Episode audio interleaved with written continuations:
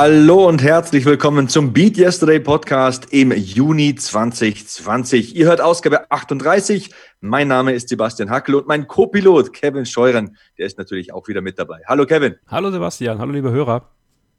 Kevin, alles klar bei dir? Bei mir ist alles super. Äh, es ist eine gute Zeit zurzeit, äh, trotz allem, was so drumherum passiert. Ich habe viel zu tun auf der Arbeit, viel Positives zu tun. Ich fühle mich gut. Ich äh, fahre immer noch fleißig mit dem Fahrrad zur Arbeit hin und zurück, jeden Tag so um die 25, 30 Kilometer, je nachdem. Also nicht ein Weg, sondern zwei Wege, logisch, aber äh, auch ein bisschen den Berg hoch. Mein E-Bike trägt mich da. Ich bin sehr froh, dass ich das gemacht habe. Ähm, ich fühle mich fit. Ich spiele wieder Fußball. Wir haben ja ein paar Lockerungen jetzt hier bei uns in Nordrhein-Westfalen auch. Wir haben uns mit unseren Fußballjungs wieder zusammengetan und kicken jetzt wieder ein bisschen, versuchen natürlich den Abstand weitestgehend zu wahren, wenig in Zweikämpfe zu gehen und Co. Ähm, ja, aber ich kann mich soweit nicht beschweren. Ich bin gesund, ich fühle mich wohl, alle meine Liebsten sind gesund und fühlen sich wohl. Sebastian, wie ist es bei dir? Ich kann nicht klagen, Kevin. Ich mache mein Ganzkörperkrafttraining. Wolfgang Unsöld coacht mich fleißig. Dazu gehe ich äh, ab und zu laufen. Am vergangenen Wochenende habe ich mal einen Zehner eingelegt und äh, abends gehe ich oft spazieren tatsächlich. Tracke das immer mit meiner Garmin-Uhr. Und bald gibt es hoffentlich wieder Jiu-Jitsu. Ho hoffentlich geht es bald wieder auf die Matte. Mit der Familie ist soweit alles klar. Und äh, zu meiner erweiterten Familie gehörte der geschätzte Freund und Kollege Marc Bergmann, der mit mir auf der Zone kommentiert. Und über den Kollegen Marc Bergmann habe ich den äh, Kontakt bekommen zu unserem heutigen Interviewgast, äh, Dr. Christian Reinhardt, Sportpsychologe. Das wird ein Wahnsinnsinterview, Freunde der Sonne. Das kann ich euch versprechen. Kevin war schwer beeindruckt. Absolut, ja, wir haben das Interview schon aufgenommen, da lügen wir euch natürlich nichts vor und es ist äh, knapp eine Stunde feinster Talk rund um Sportpsychologie, aber nicht nur die. Also es wendet sich nicht nur an, an Profisportler, Hobbysportler, sondern es wurde auch viel aus dem, aus dem normalen Leben, haben wir auch ein bisschen reingebracht. Und es waren tolle Einblicke in einen Mann, der mit vielen Sportlern aus vielen verschiedenen Sportarten zusammengearbeitet hat und dementsprechend die ganzen Bedingungen, die jeder Sportler braucht, um gut performen zu können, um gute Leistungen zu bringen, äh, um die auch vernünftig einschätzen zu können und sein Wissen mit uns teilen zu können. Und ich glaube, wenn wir ehrlich sind, dann war das nur der erste Teil von vielen Teilen mit ihm. Also das war schon großartig. Das hoffe ich doch, das hoffe ich doch.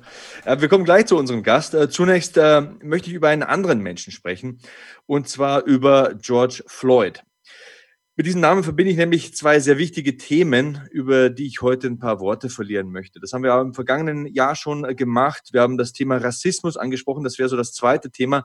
Das erste Thema, mit dem ich anfangen möchte, ist das ähm, Thema Polizeigewalt. Und ähm, ja, wir sind ein Sportpodcast. Bei uns geht es um Active Lifestyle, auch um Inspiration, um Training, Ernährung, Regeneration oder auch mal die richtige Motivationsmusik fürs äh, Workout. Aber jede Sendung, jedes Format, jeder Podcast hat in meinen Augen auch eine gewisse soziale Verantwortung. Und ähm, ja, manchmal darf man auch bei politischen Themen nicht die Augen zumachen, finde ich. Ich finde, das sollte man nie tun.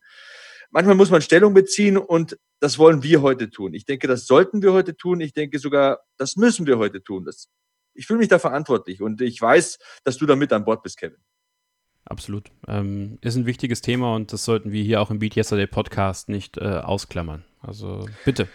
Ja, also zum Thema Polizeigewalt. Ähm, wie aufmerksame Hörer sicher wissen, trug ich selbst zehn Jahre lang die Uniform der bayerischen Justiz. Ich war an den Justizvollzugsanstalten in Straubing, in Landshut, Kempten tätig und von 2009 bis, jetzt muss ich überlegen, 2015 war ich Beamter an der JVA München-Stadelheim. Das ist eines der größten Gefängnisse Europas. Dort war ich an einer sogenannten Sicherungsgruppe tätig. Das heißt, wir hatten es jeden Tag mit extrem schwierigen Gefangenen tu zu tun. Wir, wir suchten nach Drogen, nach Handys, nach Waffen. Wir waren im Einsatz, wenn es zu Schlägereien und Auseinandersetzungen kam. Wir waren ja schlicht und ergreifend für Sicherheit und Ordnung in der Vollzugsanstalt zuständig. Und das war oftmals keine leichte Aufgabe.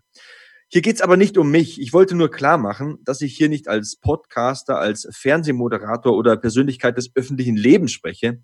Ich spreche hier als ehemaliger Beamter mit über 100 dokumentierten Einsätzen und ich möchte damit nur sagen, ich spreche aus Erfahrung. Das ist alles kein erfundenes Dummgeschwätz. Um es kurz zu fassen, Polizist oder Justizvollzugsbeamter zu sein, das ist nie einfach. Du musst körperlich fit sein, du musst mental auf der Höhe sein, klar im Kopf sein, du, du musst die Vorschriften genau kennen. Am wichtigsten, am wichtigsten ist aber, dass du immer verhältnismäßig handelst minutenlang auf dem Nacken eines gefesselten Menschen zu knien, das ist nicht verhältnismäßig. Das ist unverhältnismäßig, das ist falsch, das ist ungerecht und das ist ja nicht nur nicht verhältnismäßig, das ist verabscheuungswürdig in meinen Augen. Und versteht mich jetzt nicht falsch. Ich habe den größten Respekt vor allen Polizisten, Justizbeamten, Einsatzkräften, die mit Hingabe arbeiten und da mit Überzeugung ihren Job machen. Ich war ja selbst einer von ihnen, aber solche Vorkommnisse müssen genau aufgearbeitet werden. Die müssen im Detail zerlegt werden. Da muss man analysieren, da muss man reflektieren, vor allem muss man handeln. Sowas darf in keinem Land auf diesem Planeten totgeschwiegen werden. Es muss da nicht nur Konsequenzen geben, da muss sichergestellt werden, dass die nächste Generation von Einsatzkräften nicht so handelt. Und ich finde, man muss auch überprüfen, welche Einstellung die Menschen haben, die man in eine Uniform steckt so ein Vorfall ekelt mich einfach extrem an. Also so ein Video, das muss in jeder Polizeischule laufen, in jeder Justizvollzugsschule gezeigt werden. Das, das, das muss präsent sein. Weißt du, Kevin, ich, ich habe hier im Podcast schon oft gesagt, dass jeder Mensch Fehler macht. Das ist auch so. Aber es gibt Berufe, in denen darfst du einfach keine großen Fehler machen. Man kann nicht Polizist werden, um Beamter zu sein, um einen bequemen Job zu haben. Das ist die falsche Motivation sicheres Einkommen und eine schöne Pension, das dürfen nicht die Hauptmotivatoren für so einen jungen Menschen sein, bevor er diesen Beruf ergreift. Und bevor ich jetzt zu lang werde, das, ihr merkt, das, das, das, das nagt ein bisschen an mir. Also zum Schluss noch, wir dürfen uns nicht einreden, dass sowas nur in Amerika passieren kann. Wir müssen uns da an die eigene Nase fassen. Und ähm, ja, das bringt mich gleich noch kurz zu Punkt zwei. Ähm, Rassismus, aber ja, das war es einfach erstmal von meiner Seite zum Thema Polizeigewalt. Ich denke, dass mir hier jeder normale Mensch zustimmen wird. Hier gibt es keine zwei Meinungen. Man kann ein Menschenleben nicht so auslöschen. Sorry, da gibt es keine Pro-Seite. Die Geschichte hat nur Kontra. Ja, kann ich ähm, nichts weiteres hinzufügen. Ich weiß, da habe ich mich jetzt ein bisschen in Rage geredet, aber es war mir ein Anliegen, das auch mal hier mit unserer Hörerschaft zu teilen, denn Beat Yesterday heißt auch, dass man sowas nicht akzeptiert. Und ähm, zum Rassismus habe ich heute ähm, in der Tageszeitung Die Zeit was gelesen, Kevin. Ich glaube, das ist das Einzige, was man dazu noch sagen muss, wenn man sagt, ja, das ist ja in Amerika, das ist ja weit weg. Ich zitiere jetzt aus der Zeit, ich habe mir den ähm, Ausschnitt rausgerissen. Laut polizeilicher Kriminalstatistik sind mehr als die Hälfte der 41.177 Straftaten im Jahr 2019 in Deutschland der rechtsradikalen Szene zugeordnet. Eindeutig. Der Rassismus in Deutschland ist ein zunehmendes Problem. Das steht hier schwarz auf weiß. Wer sich hier vormacht, wir würden in einem Land leben, in dem es sowas nicht gibt, der liegt falsch, Freunde. Der liegt falsch unsere Geschichte, die ist, die sagt alles. Also wir müssen jeden Tag daran arbeiten. Wir dürfen sowas nie vergessen. Und ähm, das ist ein Sportpodcast. Ich habe es gesagt. Der ist zur Unterhaltung da. Das ist Entertainment, Active Lifestyle und später gibt es auch richtig guten Input von Dr. Christian Reinhardt. Aber verliert das nie aus den Augen. Das ist absolut das sind, richtig. Das ist alles, was ich zu sagen habe. Ja, ist absolut richtig. Ähm, ja, mir fehlen da einfach die Worte, weil du so viel Richtiges schon gesagt hast. Und ähm, wenn ihr in eurem Umfeld rassistische Tendenzen bemerkt oder wenn ihr bei einer Sportveranstaltung seid und es gibt äh, rassistische Rufe, ähm, dann tretet dem ruhig entgegen. Ähm, sagt denen, dass das nicht geht. Formiert euch in der Gruppe und zeigt denen, dass das keinen Platz in unserer Gesellschaft hat. Und der Sport kann als Vehikel dafür dienen, gegen Rassismus zu arbeiten, aber auch im Sport haben wir sehr viele rassistische Vorfälle. Fußballer, die Affenlaute entgegengeschrien bekommen, auch in Deutschland. Ähm, und das muss nicht sein. Unsere Gesellschaft ist weltoffen. Wir sind ein Land der Einwanderer. Nur wegen Einwanderern ist Deutschland nach dem Zweiten Weltkrieg äh, ja auch wieder aufgebaut worden. Das darf man nicht vergessen. Meine Mutter kommt aus Bosnien. Mein Vater kommt aus Belgien. Ich bin in Belgien geboren, aber mit einem deutschen Pass. Also ähm, wir alle haben irgendwo sicherlich und wenn es am Ende äh, Schlesien ist oder sowas, ein Migrationshintergrund. Das dürfen wir nicht vergessen. Und die Menschen, die hinkommen, herkommen aus Afrika ähm, und die aufgrund ihrer Hautfarbe schon Sachen durchleiden müssen, einfach nur ganz pauschal, weil viele Menschen ein Problem damit haben oder sich bedroht fühlen. Das funktioniert so nicht, Leute. Und deswegen ähm, mehr Zusammenhalt. Rassismus tötet und das Töten muss aufhören. Und ich glaube, das ist ähm, Fakt und der ist unumstößlich. Ja, ich weiß, du bist großer Fußballfan. Ich meine, solche tollen coolen Geschichten wie die Lebensgeschichte eines Alfonso Davis, ja. die gäbe es nicht, wenn es keine Flüchtlinge gäbe, wenn es keine Länder gäbe, die andere Menschen aufnehmen. Und äh, überlegt mal selbst, wie es euch ginge, wenn es in eurem Land brennt, wenn ihr verfolgt werden würdet. Wo würdet ihr hingehen? Ihr würdet auch da hingehen, wo ihr mehr Erfolgschancen habt und hättet für euch und eure Kinder. Also solche Denkweisen kann ich einfach nicht akzeptieren und ähm, ich will es nicht zu lang machen. Ich will hier nicht mit dem Vorschlaghammer auf die Tränendrüse drücken. Darum geht es mir nicht. Ich will hier einfach ein Bewusstsein schaffen. Und ich denke, das ist auch die Aufgabe, wenn man in der Öffentlichkeit steht, wenn man was für die Öffentlichkeit produziert. Nicht nur unterhalten, manchmal ist es auch wichtig, ein bisschen den Hebel nach vorne zu schieben Richtung Nachdenken. Ne? Das, das ist eigentlich richtig. alles, was ich dazu zu sagen habe. Ja. Ja, wir hoffen, dass wir damit einen Nerv getroffen haben bei euch. So oder so. Also, ihr kennt das, in den letzten Monaten gab es, ich will nicht sagen leider, aber oft Momente, in denen wir auch ernst werden mussten, in denen wir auch einfach mal klar Stellung beziehen mussten. Und auch jetzt ist wieder so ein Zeitpunkt gewesen und vielleicht wird es nächsten Monat auch wieder so sein. Und wenn euch das, ich sag's ganz ehrlich, wenn euch das nicht gefällt, dann ist das halt so dann werdet ihr sicherlich andere Podcasts finden, die, denen ihr zuhören könnt. Aber ich denke, dass viele von euch das schätzen, dass wir so Stellung beziehen und dass wir auch über diese Themen sprechen und dass wir auch versuchen, Gemeinsamkeit zu schaffen. Ja, in allen Bereichen. Und deswegen freuen wir uns über all die, die hier zuhören, die jetzt auch drangeblieben sind und die sich gleich auf das Interview mit Dr. Christian Reinhardt freuen können, Sebastian, um da jetzt diesen Schwung hinzubekommen ein Mann, der schon viel erlebt hat, mit vielen Sportlern zusammengearbeitet hat und der eine Menge zu erzählen hat, denn Erfolg, Sebastian, ist Kopfsache.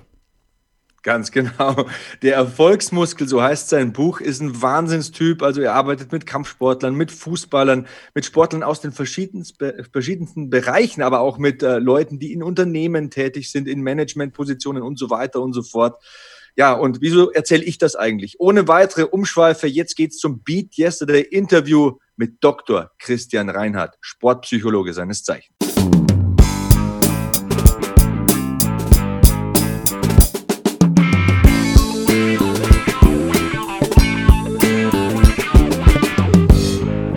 Unser Beat Yesterday Interview in diesem Monat. Dr. Christian Reinhardt ist hier bei uns. Hallo Christian, schön, dass das geklappt hat. Hallo Sebastian, danke für die Einladung.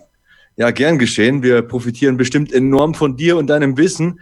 Du bist Sportpsychologe, Christian, aber du kannst dich sicher selbst besser beschreiben. Kurze Vorstellung für unsere Hörer.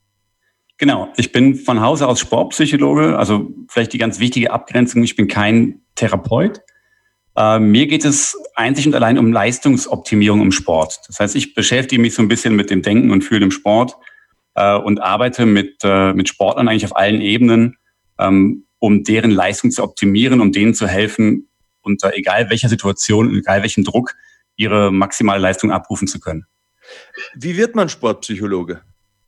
Ähm, in Deutschland gibt es zwei Wege. Du kannst entweder Psychologie studieren und dann Sportwissenschaft, also Sportpsychologie dann drauf, oder du studierst Sportwissenschaft und dann die Sportpsychologie drauf. Es gibt zwei, drei Universitäten in Deutschland, die es anbieten. War das immer so dein Traum oder wie bist du dazu gekommen? Das war eigentlich mein Albtraum. Also, wenn ich jetzt ganz ehrlich bin, ähm, ich war früher Fußballer und äh, bin sehr stark an meine Grenzen gekommen, gerade mentaler Natur und habe das früher immer so hingenommen als so eine Art ähm, Schicksalsschlag. Ich bin halt einfach mental nicht so stark und ähm, habe auch quasi schon aufgegeben, mental stärker sein zu wollen und kam dann zufällig, ich habe Sportwissenschaft studiert, im Studium mit dem Thema in Berührung und habe plötzlich mich total ins Thema verknallt, festgestellt, äh, meine Welt ist komplett anders, als ich das dachte. Also ich kann an diesen ganzen Themen arbeiten und ich kann mich unglaublich weiterentwickeln. Also wenn man mal ähm, mentale Grenzen angreift, die lassen sich unglaublich weit rausschieben. Und dann habe ich eben plötzlich festgestellt, was ich alles eigentlich kann und, und, und wie gut ich performen kann unter egal welchem Druck. Und ähm, habe dann ja das Thema einfach nicht mehr losgelassen. Habe dann quasi noch den Master drauf studiert und dann promoviert in dem Bereich ähm, und auch jetzt ist es noch so, dass ich gefühlt immer noch studiere. Also das heißt, bei jedem Athleten, mit dem ich arbeite, lerne ich noch was und jedes Buch, was ich in die Finger bekomme, das, das äh, zerreiße ich dir, ähm, weil es einfach so ein geiles Thema ist, weil man so unglaublich toll mit Leuten damit arbeiten kann. Das klingt alles sehr, sehr interessant. In welchen Bereichen bist du momentan tätig? Du betreust ja verschiedenste Sportler, also Kampfsportler, Fußballer, Basketballer, Ringer habe ich gelesen. Nimm uns da mal ein bisschen mit. Also du hast jetzt so die Bandbreite schon so ein bisschen, ein bisschen aufgetan. Im Endeffekt äh, habe ich so ein paar Schwerpunktsportarten. Ich mache ganz viel im Kampfsport und im Fußball. Das ist einfach bei mir so gewachsen, weil es auch Sportarten sind, in denen ich mich gut auskenne und, und wo ich auch eine Affinität für habe und auch vielleicht so ein bisschen das, das Hintergrundverständnis. Äh, ich habe aber auch von, von Reitsportlern über Eishockeyspieler etc. eine relativ große Bandbreite. Ich mache auch sehr viel mit, ähm, mit Führungskräften beispielsweise ähm, in, in Unternehmen, weil einfach letztlich die Anforderungen, die dort an Führungskräfte gestellt werden, gar nicht so verschieden sind von denen, die an Leistungssport oder an Trainer gestellt werden ähm, in anderen Bereichen. Du hast ein Buch geschrieben, Christian, der Erfolgsmuskel. Ich bin seit heute auf Seite 110. Ich finde es total faszinierend. Wie kam es dazu? Ähm, erstmal freut mich, dass dir gefällt. Ähm, ich muss jetzt ganz ehrlich sein, ich habe es nicht allein geschrieben, sondern mit äh, Marc Bergmann zusammen, der dir ein Begriff sein wird. Ähm, letztlich kam es dazu, ich habe mal ein Interview gegeben für die Ground and Pound. Da war Marc Bergmann da noch der, einer der, der Autoren. Ähm, und der fand das Thema so super und sagte so salopp, um Gottes Willen, lass uns mal ein Buch darüber schreiben. Und ich habe das eigentlich gar nicht ernst genommen damals und ja, ja gesagt. Und äh, dann rief er an und sagte, ich habe einen Verlag, die wollen uns unbedingt haben, äh, lass uns was mal zusammenbringen. Und ich bin jetzt ehrlich, ich wollte das auch immer schon mal machen, einfach weil die Situation in, den, in, den, ja, in der Literatur, in der Sportpsychologie bislang die war, du hattest so ein paar Professoren, die haben ihre Grundlagenwerke geschrieben, die ganz toll sind, aber eben auch Grundlagenwerk, also, also viel Theorie, viel Hintergrund und äh, nichts, was, glaube ich, ein Athlet selber in die Hand nimmt, um zu sagen, ich arbeite jetzt an mir. Und ähm, meine Idee war quasi einfach ein Buch zu konzipieren, was zwar wissenschaftlich fundiert ist und diese ganzen Grundlagen berücksichtigt, aber eben was, was man in die Hand nehmen kann, wo man sagen kann, ich, ich mache jetzt was, ich setze jetzt was um und, äh, und was sich auch leicht lesen lässt. Und deswegen war der Marc auch der ideale Partner, weil einfach so zu schreiben, dass es eingängig ist, ist ja seine Hauptqualifikation quasi neben dem Moderieren. Ähm, und dann haben wir einfach mal losgelegt und das hat sich echt total spannend entwickelt. Also Marc Bergmann, für die, die ihn nicht kennen, Marc ist ein geschätzter Freund und Kollege, kommentiert mit mir die UFC auf The Zone und äh, Marc ist ein Unikat, Christian, da wirst du mir sicher recht geben, oder? da, da komme ich nicht dran vorbei. Äh, deswegen, das war auch super spannend. Äh, Marc ist ja nun auch jemand, der, der bei dem Thema, äh, sage ich mal, etwas außen vor stand und auch durchaus ein bisschen kritischen Blick hat. Und das war eben fand ich auch total spannend für unsere Diskussion, wo der dann immer wieder fragte, geht das wirklich? Und da probier's bitte mal aus. Und ähm, also so, jetzt nicht so ein Buch, was wir geschrieben haben, wo wir beide sagen, wir finden das Thema total toll und wir steigern uns rein, sondern schon, wo wir uns auch ein bisschen duelliert haben, ähm, um es auch nachher passend zu kriegen. Und das macht dann, glaube ich, auch das Ganze aus. Und wer den Markt kennt, der weiß eben auch, wie viel Spaß diese Diskussionen machen und wie langatmig die auch sein können. ja, wer den Marc Bergmann mal kennenlernen will, also er war schon zu Gast in meinem MMA-Podcast, Hackmans MMA-Show auf meinsportpodcast.de. Ähm, wir sollten ihn vielleicht mal hierher einladen. Ist ein interessanter Typ, verkörpert auch dieses Beat Yesterday. So started from the bottom, now we're here. Das ist ja unser Motto. Wir sind ja beide Dorfjungs, der Marc und ich. Und jetzt kommentieren wir beim Fernsehen. Und äh, da sind wir auch stolz drauf. Das haben wir schon ein paar Mal besprochen. Aber so viel zu ihm. Kannst du kurz beschreiben, um was es im Buch genau geht?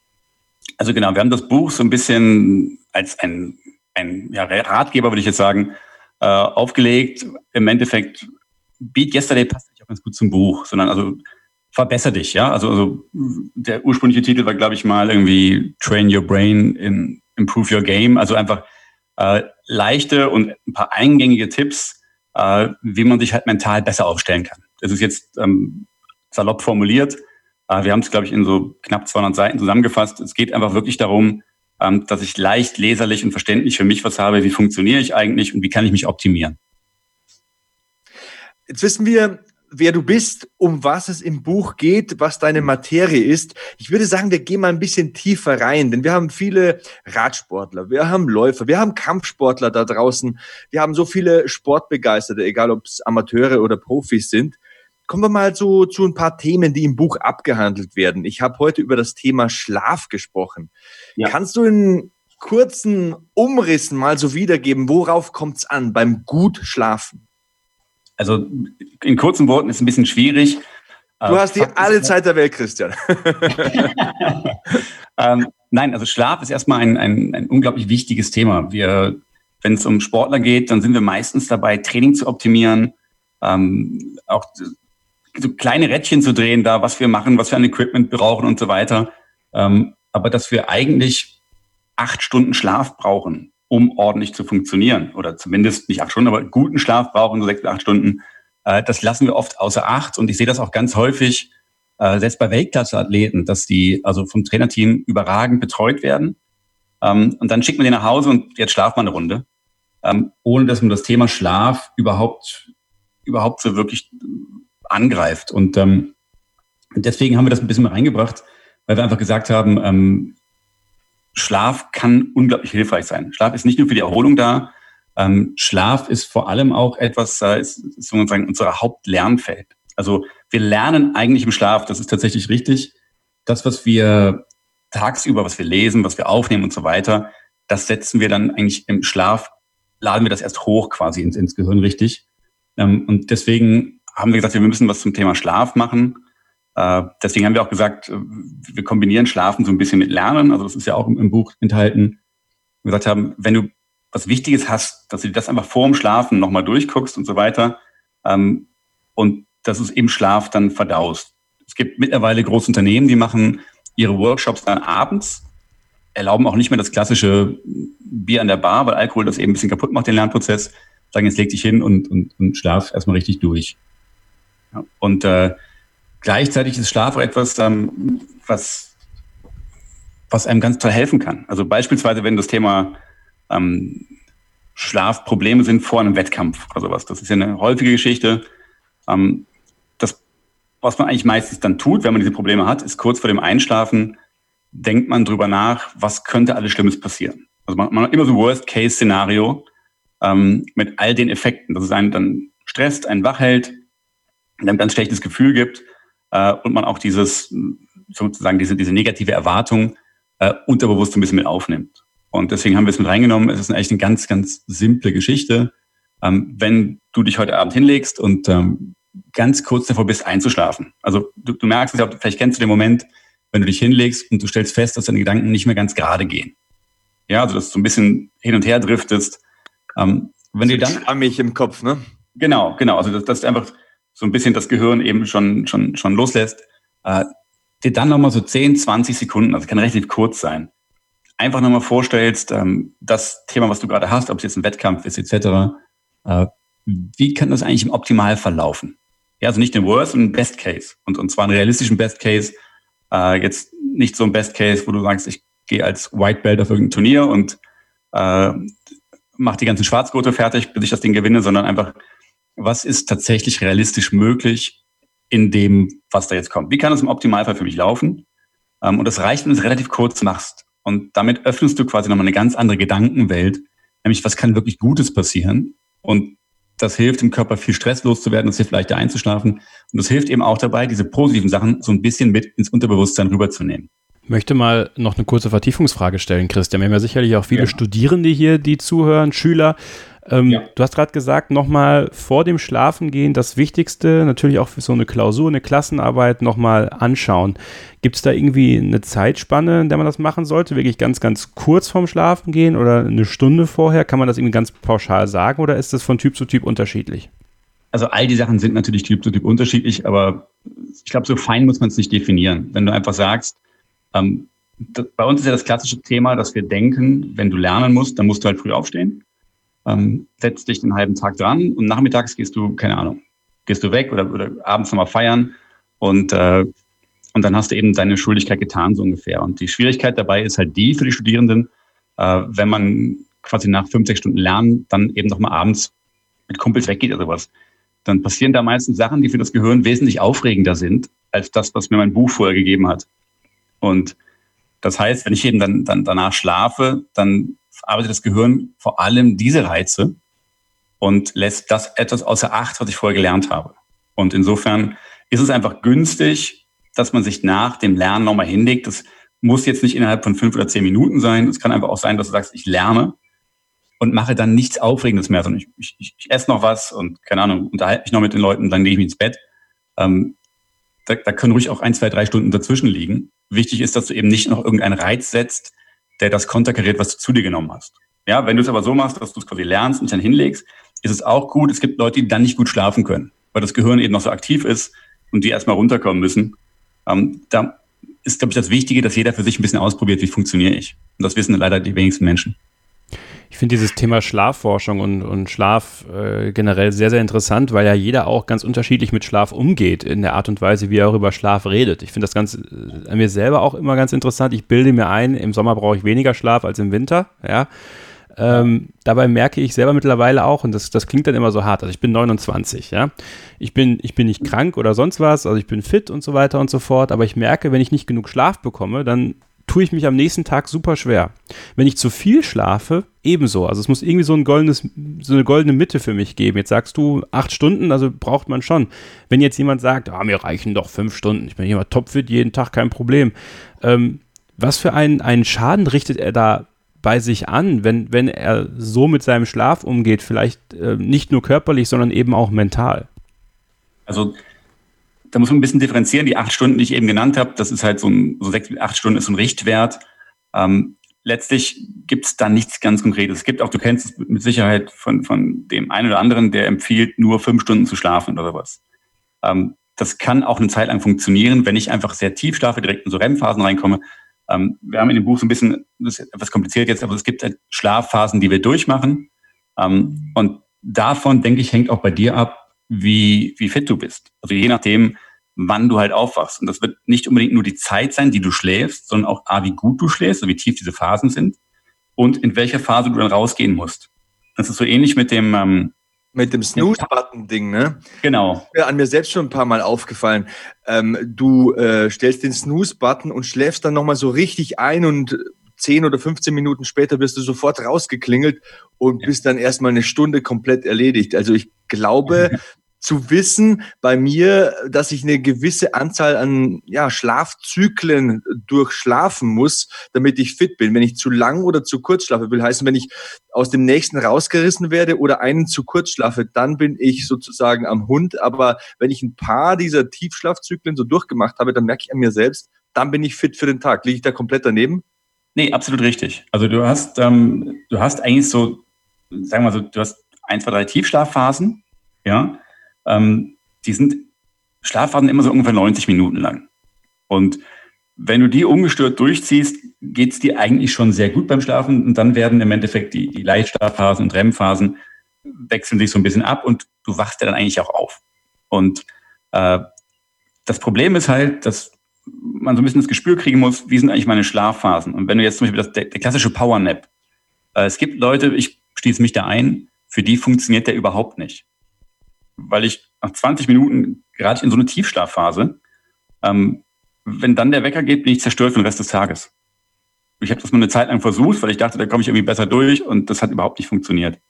Ähm, deswegen ist es auch so, wenn du, wenn du morgens aufstehst und snoost, du machst dir quasi diese Phasen kaputt. Ja, dann meistens ist ja, ich weiß gar nicht, was der Snooze-Rhythmus ist bei deinem, bei deinem Handy, aber es sind so zwischen acht und zehn Minuten, glaube ich, oder zwölf Minuten.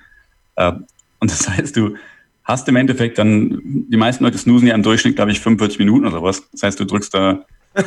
da bin ich schon aus dem Haus. ja, vier oder fünfmal drauf und im Endeffekt gibt es ganz kurz diesen Moment, wo du denkst, oh geil, nochmal kurz einschlafen. Äh, der es aber eigentlich nicht wert ist, sondern es wäre einfach schöner, wenn du durchschlafen könntest und dann mit dem ersten Wecker aufstehst. Äh, ich, ich weiß, wie schwer das ist, ich für den Kampf mit meiner Frau jeden Tag, die eben auch gerne snoost. Ähm, aber es ist tatsächlich, damit der Schlaf erholsamer ist, viel, viel besser, wenn du sagst, ich schlafe, bis ich wirklich auch aufstehen muss. Und bis dahin stört nichts meine Schlafphasen. Und äh, das, das mag jetzt erstmal wie so ein Klugscheißer-Tipp ähm, klingen, aber wenn man es ausprobiert und dann plötzlich sieht, dass man auch erholter sich fühlt, dann ist das natürlich eine ganz wichtige Geschichte. Die andere ist auch die Schlafhygiene. Also schlafe ich auf der Couch vorm Fernseher oder habe ich eben wirklich einen getrennten Bereich, so eine Art Ritual, wie ich, wie ich ins Bett gehe, wo ich alles aushabe und eben auch mal vorher eine Weile kein dieser blauen Lichter hatte, also kein, kein Computer an, kein Handy an, kein Fernseher an, dann ist es meistens sehr viel effektiver und die Sachen, die uns vom Schlafen sonst abhalten, im Sinne von Angst vor einem Wettkampf oder sowas, äh, also ich kriege ganz oft so, so eine Meldung, so ich habe morgen Wettkampf, ich kann heute überhaupt nicht schlafen. Das ist dann meistens sehr akut und, und auch relativ schwierig. Ähm, und wenn ich dann immer frage, wie war es denn eigentlich vor dem letzten Wettkampf, dann kommt ganz oft, ja, da konnte ich auch nicht schlafen. Da habe ich aber super performt. Und dann, wenn man eben dann so ein bisschen auflöst, ähm, auch wenn ich mal nicht gut schlafe, dann kann ich trotzdem super performen. Das geht nicht dauerhaft, aber das geht immer mal wieder. Ähm, dann nimmt man den Druck zu schlafen. Und damit schlafen die Athleten meistens viel, viel leichter ein. Ja, also wenn man das Gefühl hat, ich muss jetzt schlafen, das funktioniert nicht. Also einen Entspannungszustand herbeiführen zu müssen, ist unglaublich schwer. Und deswegen, wenn man einfach sagt, du pass auf, wenn du nicht schläfst, legst dich einfach hin, bleibst ruhig liegen, erholst du dich auch. Ähm, und beim letzten Mal hat es auch funktioniert. Also das ist jetzt nicht die Welt. Wir müssen jetzt zusehen, dass das zukünftig natürlich das funktioniert, aber es geht auch so, dass man erstmal sagt, ähm, nimm dir den Druck, schlafen zu müssen. Und paradoxerweise schlafen die meisten dann ein. Wenn der Druck weg ist, dann, dann, dann pennen die eigentlich. Total interessant. Kommen wir mal auf die Wettkampfsituation zu sprechen dann, wenn man gut, wenn man, gehen wir davon aus, man ist gut ausgeschlafen. Äh, Thema Körpersprache. Das ist, ähm, finde ich, generell bei uns im Leben eine sehr, sehr wichtige. Also ich versuche immer eine sehr offene Körpersprache zu haben, möglichst gerade zu sein, ähm, möglichst aktiv zu sein, auch wenn ich jetzt, also ich komme aus dem Fußball, ja. Also da dann auch eine, eine, Körpersprache vorzuleben. Also ich bin so der Typ Kapitän in unserer Mannschaft. Äh, wenn ich eine gute Körpersprache habe und die Leute aufpushe, dann schaffe ich das, die mitzuziehen. Wenn ich einen schlechten Tag habe und immer so ein bisschen, ein bisschen einfalle, sag ich mal, mit der Körpersprache, dann habe ich auch einen negativen Einfluss auf das Team. Ähm, ja, mein Vorbild, wenn man so will, ist äh, Kyriakos Papadopoulos. Der Name ist ja schon mal gefallen im Podcast. Ähm, positiv mhm. verrückter Typ. Ähm, hat eine irre Körpersprache. Für 1,80 Meter wirkt er manchmal wie zwei Meter. Ja, also der, der ist äh, mhm. wesentlich kleiner als ich, ja, aber wirkt auf dem Feld einfach wie ein, ein Riesenbrecher. Ähm, was macht Körpersprache mit einem selbst und mit Menschen, mit denen man spielt und gegen die man spielt, deiner Meinung nach? Also es macht unglaublich viel, um das vorwegzunehmen. Äh, letztlich Körpersprache ist für uns total wichtig. Ja, unser Körper äh, sendet, also wir senden über die Körpersprache die ganze Zeit Informationen. Deswegen ist es auch so, wenn du ähm, vielleicht mal überlegst, wenn du äh, auch ganz gut Englisch sprechen kannst eigentlich und bist in London, redest mit jemandem es funktioniert, hast aber dann ein Videocall oder nicht wieder, nur ein Telefonat, wo du denjenigen nicht siehst, dann stellst du fest, wie sehr die Körpersprache fehlt, weil du plötzlich weniger verstehst. Ja, also wir äh, kommunizieren einen ganz, ganz hohen Anteil Informationen nonverbal.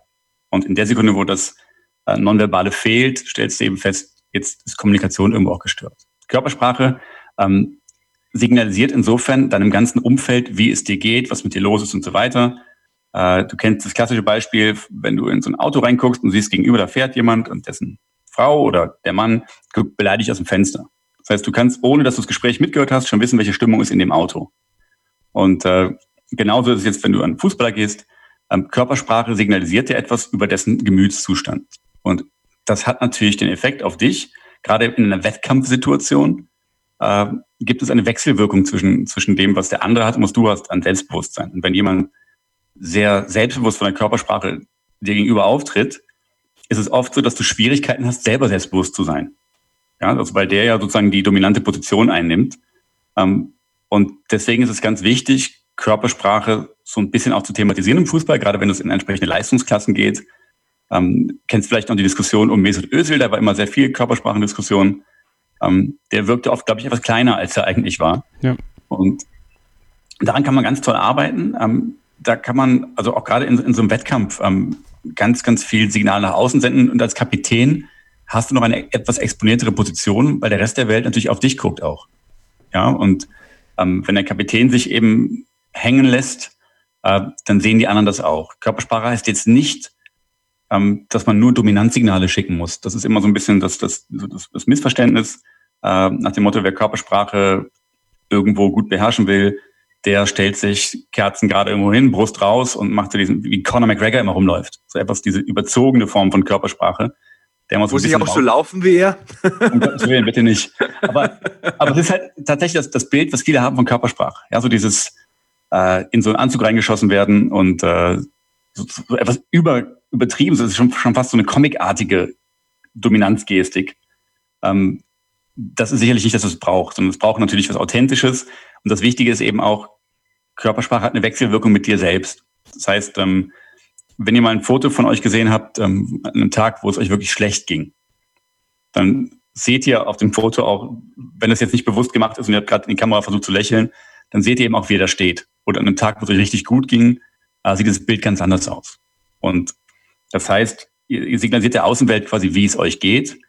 Ähm, das ist zum einen was, was man in einem Wettkampf nicht unbedingt immer möchte. Also ich möchte meinem Gegner jetzt nicht vielleicht direkt sagen, dass ich heute ängstlich bin oder angeschlagen oder K.O., sondern ich versuche halt fit zu wirken. Ähm, und zum anderen ist es auch so, wenn ich meinen Körper so halte, als wenn es mir sehr gut gehen würde, hat es auch eine Wechselwirkung auf meine Psyche. Man, ähm, man macht das teilweise auch in, in, in, in Sporttherapien, dass man Leute klettern lässt, weil diese Überstreckung dann reinkommt. Es gibt ja eine Reihe von, von Symptomatiken, wo Leute sehr gebückt gehen und nach, also so in sich gekehrt sind und nach vorne und auf den Boden gucken. Da gibt es ganz spannende Ansätze, dass man die eben klettern lässt, weil sie sich aufrichten, groß machen. Das hat einen Effekt wiederum auf die Psyche auch. Insofern ist Körpersprache etwas, was nicht nur meinen Gegner beeinflusst oder Leute von außen, ähm, sondern eben auch mich selbst. Und deswegen dieses Fake it till you make it. Wenn du also selbstbewusst tust und auch so rumläufst, kann das eben auch den Effekt haben, dass das irgendwann so eine selbsterfüllende Prophezeiung wird und du wirklich auch selbstbewusst dann, dann wirst. Hm, interessant. Also das war Kevins Fallbeispiel vom Fußball. Jetzt habe ich natürlich auch eins. Ich will ihm ja natürlich in nichts nachstehen. Und zwar habe ich im Februar mein erstes Brazilian Jiu-Jitsu Turnier gekämpft. Das ist ja auch ein Kampfsport, der dir bekannt ist. Und das übernächste Kapitel jetzt im Buch, ich bin ja noch nicht so weit, ist Versagen unter Druck. Das Buch nochmal, der Name Der Erfolgsmuskel von äh, Dr. Christian Reinhardt, unserem Gast und Marc Bergmann. Mentales Training, das dich ans Ziel bringt. Das ist so ein bisschen die Underline des Buches Und ähm, ja, Versagen unter Druck, mein BJJ-Turnier. Christian, der erste Kampf, den habe ich total leichtfertig weggegeben. Was heißt leichtfertig? Ich war ultra verkrampft. Ich hatte diesen Tunnelblick. Ich war zwar aggressiv, aber ich hatte so einen Einbahnstraßenplan, einen ganz fixen Plan im Kopf und der hat natürlich nicht funktioniert in den ersten 30 Sekunden und ähm, ja, war dann verkrampft und habe das Ding abgegeben nach Punkten, obwohl ich eigentlich athletischer war als mein Gegner und ich glaube auch von den Fähigkeiten das locker gepackt hätte. Ich bin mir ein bisschen selbst auf den Zehen gestanden, selbst im Weg gestanden. Was kann ich machen, dass das beim nächsten Mal nicht äh, passiert? Versagen unter Druck beim BJJ-Turnier. Also letztlich, da gibt es natürlich eine, eine ganze Reihe von Ansätzen, um das vielleicht mal um jetzt erstmal so reinzupacken. Ähm, das hängt immer extrem von der Person und von der Situation ab. Ja, also das eins, was man halt machen kann, das war ja ein Turnier, hast du gesagt. Also das heißt, du musst ja nach diesem ersten Kampf noch weiter funktionieren. Habe ich auch. Das war dubioserweise. Und zwar, nachdem ich den ersten Kampf verloren hatte, war ja. dann so ein bisschen so der, ja, äh, leck mich am Dingsbums-Faktor da. Ne? Und äh, ja. dann, dann ging es auf einmal. Dann war die Handbremse raus. Und es ist ja jetzt nicht so, dass ich nicht jede Woche vor hunderttausenden Menschen Sendungen kommentieren würde oder dass ich nicht schon als Wrestler oder Fußballer vor Publikum aufgetreten ja. bin. Aber das war eben wieder ein komplett neues Setting, eine neue Situation und mein Fehler war wahrscheinlich auch, dass ich so ein fixiertes, unflexibles Denken im Kopf hatte. Und äh, als das dann so ein bisschen zerbröselte, weil ich sowieso total erschöpft war und gepumpt habe wie Maikäfer, dann lief es dann irgendwie. Also da, da, sind jetzt verschiedene Sachen, die total spannend sind. Ähm, äh, zum einen äh, ist es so, um das jetzt einfach einzuordnen, das ist natürlich was, was ganz normal ist. Ja, also das heißt, jeder, der das jetzt gerade zuhört und der sagt, das habe ich auch schon mal erlebt, ähm, da ist es, glaube ich, ganz wichtig, erstmal zu entpathologisieren. Ja, also viele Leute denken immer so, ich habe da, wie ich selber auch gedacht habe, ich habe da irgendein Problem oder ich habe irgendeine Schwäche oder sowas. Das ist eben einfach nicht der Fall, sondern das ist halt ein völlig normaler äh, psychologischer und dann auch eben auch physiologischer Vorgang. Ähm, auch wenn du jetzt schon sehr, sehr viel gemacht hast im Sport und auch in der Öffentlichkeit und du hast auch gerade die Kommentatorentätigkeit, ist ja etwas, was, was ähm, durchaus sehr exponiert ist und wo du unter viel Druck stehst. Ähm, es gibt immer so Domainspezifiken. Ja, ich kenne auch Kampfsportler, die, die mittlerweile ihren Kopf fantastisch beherrschen und die ohnmächtig geworden sind bei der Geburt ihres Kindes, weil das eben dann doch nochmal was anderes war. Und ähm, in, in dem Fall, Entschuldigung bitte, ist es so, wenn du, wenn du so ein bisschen nervös wirst, das normalerweise, das würde ich jetzt nicht machen hier, aber würde ich ja mit einem Sportler dann darüber diskutieren, was hast du denn gedacht, was hast du gefühlt, ähm, was hat dich eigentlich so nervös gemacht? Ja, weil es dann ist ja dann theoretisch dein erstes Turnier. Ähm, was hast du eigentlich zu verlieren? Ähm, erstmal reinkommen. Ähm, da gibt es ja eine ganze Reihe von Sachen, die durch, wahrscheinlich durch den Kopf gegangen sein werden, die dazu geführt haben, dass du eben sagst, ich war so ein bisschen nervöser als sonst. Ähm, und wenn man dann eben nervös ist, das klassische Erleben von Angst ist, dass man eben nicht mehr kreativ ist. Ja, sondern man schränkt sich halt ein auf einige wenige Geschichten und das ist auch eigentlich gut so, weil theoretisch Angst ein Zustand ist, so diese, diese Fight-Flight-Geschichte. Äh, du siehst ein böses Raubtier und dein Körper bereitet sich einfach nur auf Flucht vor. Da brauchst du halt nicht viel Kreatives, sondern es geht um Weglaufen. Ähm, und deswegen muss man immer versuchen, eine Frage zu beantworten, sowas wie Wettkampfangst so ein bisschen zu reduzieren. Ja, und ähm, du hast es ja eigentlich danach getan, wenn du sagst, leck mich am allerwertesten, ähm, dann nimmst du ja eigentlich auch schon Druck weg. Weil du sagst, ist mir eigentlich egal, jetzt mache ich einfach. Ja, und damit hast du eigentlich, das ist schon selbst, das ist schon eine sehr leichte Stressbewältigungstaktik, einfach zu sagen, du ist mir eigentlich egal was, ich kämpfe jetzt einfach. Und dann, dann läuft es eben auch. Und äh, um jetzt noch, noch reinzukommen vielleicht, also wenn du sagst, ich bereite mich auf so ein Turnier vor, und das machen eben viele Leute nicht. Also sprich, viele Leute trainieren sehr hart, ähm, auch sehr gut, aber so dieses, äh, wie bin ich mental drauf am Tag des Wettkampfes, das überlassen eigentlich alle, oder nicht alle, das überlassen viele mehr dem Zufall. Und dann hörst du oft danach auch so Statements wie, ah, ich hatte einfach heute keinen guten Tag. Und das finde ich halt total schade, weil das, also ich würde nicht, jetzt nicht mehr Sport machen wollen, wo ich sage, ich hoffe einfach darauf, dass der Tag gut oder schlecht ist. Sondern ich will eben wissen, dass der gut ist und dass ich gut performe, egal wie der Tag ist. Also ich bestimme, wie mein Tag ist. Und insofern geht es darum, eben auch mental sich darauf vorzubereiten. Da müsstest du dich jetzt erstmal mit dem Thema beschäftigen, das tust du jetzt gerade, ähm, und mal, mal sagen, so was, ich höre mal in mich rein. Ja, was war eigentlich mit mir los? Wie kam das eigentlich? Was habe ich zu mir selbst gesagt? Das sind so ganz spannende Geschichten, weil man meistens sehr, sehr negative Selbstsprache dann hat, mit sich schimpft, mit sich unzufrieden ist ähm, oder sich selbst Druck macht, indem man sagt, Mensch, ich muss aber heute hier besonders gut performen. Äh, das ist mir wichtig, weil und, und was auch immer dann kommt, wo man so ein bisschen rausfindet, wie funktioniere ich, was hat mir vielleicht Druck, Druck gemacht, was waren auch vielleicht Gedanken, die mir geholfen haben. Und davon ausgehend würde ich dann mit den meisten Sportlern einfach eine Strategie machen. Wie will ich mich oder wie willst du dich im nächsten Wettkampf fühlen? Was willst du denken? Was sind so die Gedanken, die dir helfen, die gut sind? Ähm, und dann eben auch das ganz konkret im Training üben. Also du trainierst ja nicht fürs Training, sondern für die Praxis. Das heißt, ganz wettkampfnah, ganz nah in Situationen ran und da eben auch Techniken probieren, Techniken erlernen und einfach auch Körpersprache hatten wir eben. Äh, auch das ist ein wichtiger Punkt ähm, ich will es jetzt nicht überladen, aber, aber du kannst halt an ganz vielen kleinen Schrauben drehen.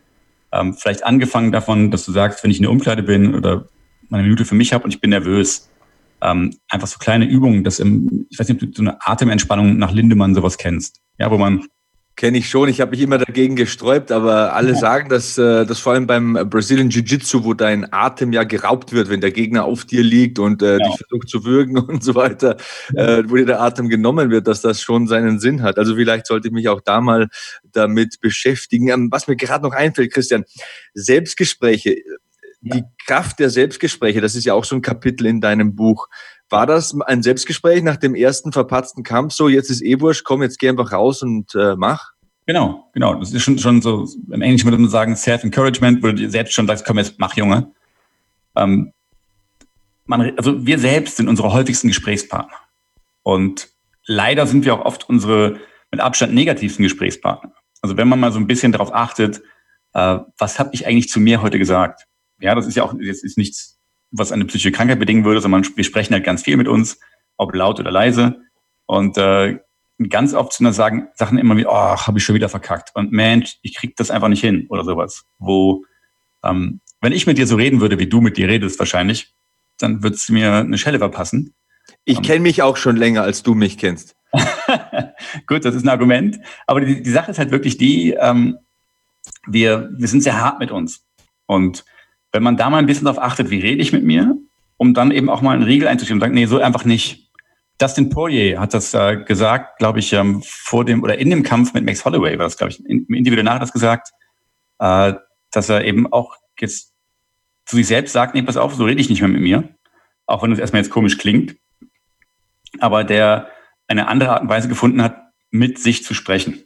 Und das, das klingt erstmal jetzt ein bisschen, ein bisschen abstrakt, äh, ist aber relativ simpel. Also das kann man einfach ganz einfach auch ausprobieren. Da brauchst du auch keinen großen Sportpsychologen dafür am Anfang. Ähm, einfach nur mal so ein paar Sätze, wenn du dir die aufschreibst, was du eigentlich sagst und was du gerne hören würdest. Ja, jetzt überleg dir, wenn du Kevin coachen würdest, äh, in der gleichen Situation, was würdest du zu Kevin sagen? Was aus deiner Sicht so die besten Sätze sind, die aufmunterndsten, die wichtigsten, die er irgendwie hören müsste? Und sozusagen sei dein eigener Coach, dein eigener guter Coach. Ja, also äh, sei dein Fias Sarabi, der während für dich ein guter Coach ist, ähm, den du, den du in der Situation brauchst. Ja, sonst sind diese, diese, wenn man das, also es dauert eine Weile am Anfang, weil es unbewusst ist ja. Aber wenn man so ein bisschen lernt, da reinzukommen, äh, dann stellt man fest, dass es einen, einen ganz tollen Unterschied macht, auch für den Tag, wenn man viel positiver durch den Tag kommt. Du hast so viele wichtige Punkte gesagt, ich weiß gar nicht, an welchem ich ansetzen soll. Ähm, ich glaube, also ich versuche das jetzt mal wieder auf meine Situation erstmal so ein bisschen runter zu, unterzureißen. Also weg vom Sport ein bisschen auch in den, ins, in, in den normalen Alltag, weil natürlich ihr da draußen, ihr seid jetzt keine Profisportler, die meisten von euch nicht. Vielleicht gibt es einen anderen, schön, dass ihr zuhört, ja. Aber die meisten von euch gehen ganz normal durchs Leben aber da finde ich es trotzdem ganz wichtig, so eine, so eine eigene Coachability zu haben, wenn man das so nennen mhm. kann, ähm, weil das unglaublich viel mit einem macht. Ähm, ich habe, ähm, nachdem ich mein Studium abgebrochen habe, also ich habe mich von einem großen Stressor, habe ich mich ähm, getrennt sozusagen und versucht, ja. mir Druck zu nehmen, habe eine Ausbildung angefangen und fühle mich total wohl. Habe dann aber auch gleichzeitig ähm, Achtsamkeit für mich entdeckt. Also Achtsamkeitstraining, Meditation zum Beispiel auch. Mhm. Ähm, und so einen viel engeren Zugang zu mir bekommen. Ähm, du hast gerade äh, Atemübungen angesprochen, die mache ich auch. Ähm, gibt es so, also wie stehst du zur Meditation? Ist das auch etwas, wo, wo du Profisportler mit anleitest, ähm, wo du das denen empfehlst, um noch tiefer zu sich selbst zu kommen? Weil wenn ich diesen, diesen Kontakt zu mir nicht hätte, ähm, oder aufgebaut hätte jetzt in der letzten Zeit und habe mir auch schon viele weitere Entscheidungen äh, bei vielen weiteren Entscheidungen geholfen, ähm, dann würde mir jetzt persönlich was fehlen. Also wie stehst du zum, zum Thema Meditation und was hast du sonst noch so für Entspannungstechniken, wenn man merkt, so, oh, da, da brodelt irgendwas, äh, ich verliere gerade so ein bisschen den Kontakt zu mir und gleichzeitig aber auch die Möglichkeit, mich eben zu coachen und zu sagen, hey, es ist eigentlich gerade gar nicht so schlimm, bleib positiv. Ja, super. Da war jetzt auch extrem viel dabei.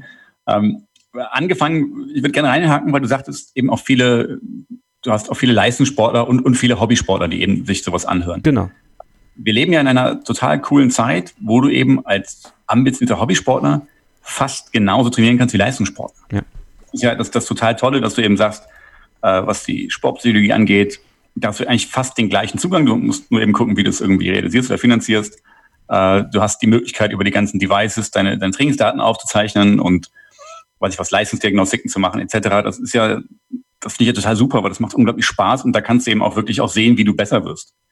Äh, Jetzt die Sache mit, ähm, mit der Achtsamkeit ist ein für mich unglaublich spannendes Thema, was man jetzt auch gerade in Corona-Zeiten ganz viel gesehen hat, dass viele Menschen eben nicht mehr so ihren eigenen Kompass kennen. Mhm. Die, die, die wissen eigentlich gar nicht mehr, was sie so möchten. Ich habe jetzt sehr viele äh, Anfragen bekommen von irgendwelchen Fernseh- oder Radiosendern, die immer gefragt haben, Herr, ich brauche mal Ihre zehn besten Tipps gegen Langeweile bei Corona. Und ähm, das finde ich, das zeigt schon so ein bisschen, wie, wie wenig achtsam Leute sind, dass man tatsächlich ähm, Tipps braucht, wie man sich beschäftigen muss. Ja, eigentlich, also ich glaube, wenn man, wenn man, wenn du Achtsamkeit ernst nimmst, dann wirst du wissen, was du gerne machst und was du möchtest. Und eigentlich leben wir in einer Zeit, wo wir nie hinterherkommen mit dem, was wir gerne machen würden, weil die einfach viel zu schnelllebig ist, weil wir relativ viel arbeiten, weil wir die sozialen Medien etc. über alle elektronischen Devices sehr eingebunden sind. Ja jetzt hast du mal ein bisschen mehr Zeit. Also eigentlich müsstest du genau das ausleben, was du sonst nicht hast. Und ich glaube, deswegen Achtsamkeit ist unglaublich wichtig, damit du auch wirklich weißt, was du möchtest. Und sagst, jetzt möchte ich eben mal, keine Ahnung, mich verwirklichen, indem ich im Garten etwas baue oder indem ich mal rausgehe oder indem ich wandere oder indem ich sonst irgendwas tue. Äh, irgendeine Push-Up-Challenge mache in meinem Zimmer, ich habe gar keine Ahnung, aber es gibt so viele Sachen, die man tun kann. Äh, deswegen braucht man, glaube ich, eigentlich nicht jemanden, der einem zehn Tipps gibt für die Aktivitäten, sondern man muss ein bisschen auf sich hören, auf sein Herz, auf, auf sein, sein Bauchgefühl, was will ich tun. Und jetzt kurz die Sache mit den, mit den Atemübungen. Ähm, ich bin sehr überzeugt von Atemübungen, weil sie eben auch sehr schnell gehen. Und die meisten Leistungssportler aus meiner Erfahrung wollen gerade in den frühen Phasen, wenn du mit denen arbeitest, eher so ein Quick Fix. Die wollen irgendwas kurz machen und es soll dann funktionieren. Äh, die haben erstmal keine Lust, jetzt, keine Ahnung, fünf Wochen Visualisierung zu üben, bevor das irgendeinen Wirkeffekt für sie ganz stark hat. Das, das kann man in einer späten Phase machen, aber gerade so Lindemann-Atemübungen, ähm, die eben in 30 Sekunden funktionieren, dann hat man schon mal, glaube ich, einen ganz guten Effekt. Und ähm, insofern, was Entspannungsübungen angeht, versuche ich immer meinen Sportlern so eine Art Werkzeugkoffer mitzugeben. Mit, mit verschiedenen Instrumenten, wo sie eben sagen können, ich nehme das, was für mich funktioniert. Ja, also wenn der Sebastian sagt, ähm, Atemübungen sind für mich zum Beispiel nicht das Richtige. Dann wäre die Frage, sprichst du vielleicht auf PMR besser an oder auf autogenes Training oder eben wirklich auf Meditation? Ähm, ich glaube, das Wichtige ist, dass man Sportlern alles mal so ein bisschen näher bringt. Dann guck mal, so und so funktioniert das. Und dass die dann für sich eben entscheiden, ich fühle mich besonders wohl mit dem und dem. Ich bin zum Beispiel jemand, der PMR ja. sehr viel persönlich lieber mag als autogenes Training. Ich auch. Ähm, aber, aber das ist eben mein eigene, meine eigenen Vorlieben. Und ich glaube, das ist halt wichtig, dass jeder Sportler auch für sich das macht, wo er sagt, ich fühle mich mit der Übung wohl und sich nicht gezwungen fühlt, irgend, irgendwas zu machen, nur weil der Sportpsychologe denkt, das ist eine clevere Sache. Ja, PMR bin ich auch ein ganz großer Fan von. Ähm, vielleicht, äh, vielleicht soll man ganz kurz mal erklären, progressive Muskelrelaxation. Relaxation, genau. so, dieses Wort, ey. Ähm, vielleicht mal kurz erklären für die Hörer, was das ist, weil ich finde, das ist wirklich eine sehr, sehr ähm, kraftvolle, im wahrsten Sinne des Wortes, Methode zur äh, aktiven Entspannung.